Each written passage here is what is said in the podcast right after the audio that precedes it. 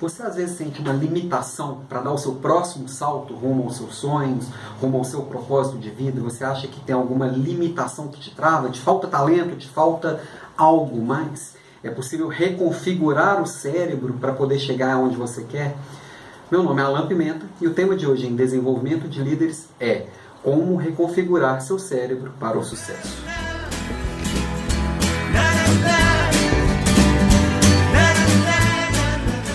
CSA dessa semana é uma capa, Programado para o Sucesso.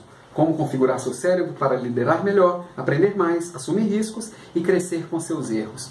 É um tema que vem sendo bastante falado. Eu mesmo já falei algumas vezes aqui da gente repensar as nossas crenças limitantes. É, e fala nessa revista sobre um livro da Carol Dweck, ela, é, o livro novo dela, que é o Mindset, a nova psicologia do sucesso. Esse livro já vem sendo falado bastante tempo, mas só agora foi lançado em português. Vale a pena buscar.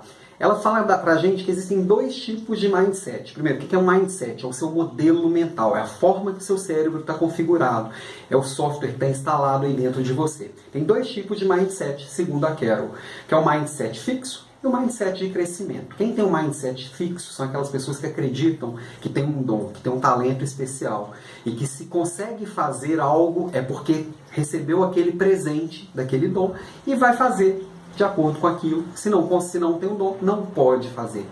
Já outras pessoas acreditam que tem um mindset de crescimento, que qualquer coisa que quiser pode desenvolver, pode trabalhar, pode aprender com os erros. Os fracassos são sempre uma fonte de aprendizado e com isso pode ir crescendo e desenvolvendo todos esses talentos. Esse desenvolvimento de talentos é uma coisa que também já foi falada por outros autores. Tem aqui o Michael Gladwell com Outliers fora de série fala bastante disso, tem o Código do Talento, então tem bastante gente que já estudou mostrando que é possível sim desenvolver um talento. É possível sim a partir de degraus, a partir de passos em direção a isso.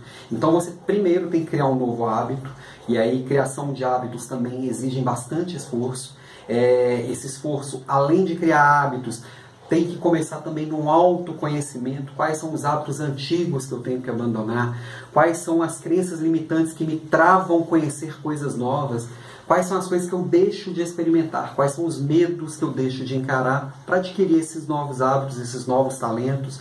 E aí sim é, caminhar mais fortemente com relação ao autodesenvolvimento. Então, é possível reprogramar o cérebro? Sim. Primeiro você tem que conhecer bem o que, que ele está programado hoje. O segundo, você tem que se esforçar para isso, é, se dedicar a desenvolver esse talento, se dedicar a desenvolver esses novos hábitos e aí, aos poucos, ir reprogramando e modificar o seu cérebro, sim, para o sucesso, para poder dar esses novos passos, para poder dar essas novas caminhadas rumo aos seus sonhos, rumo aos seus propósitos. Ok?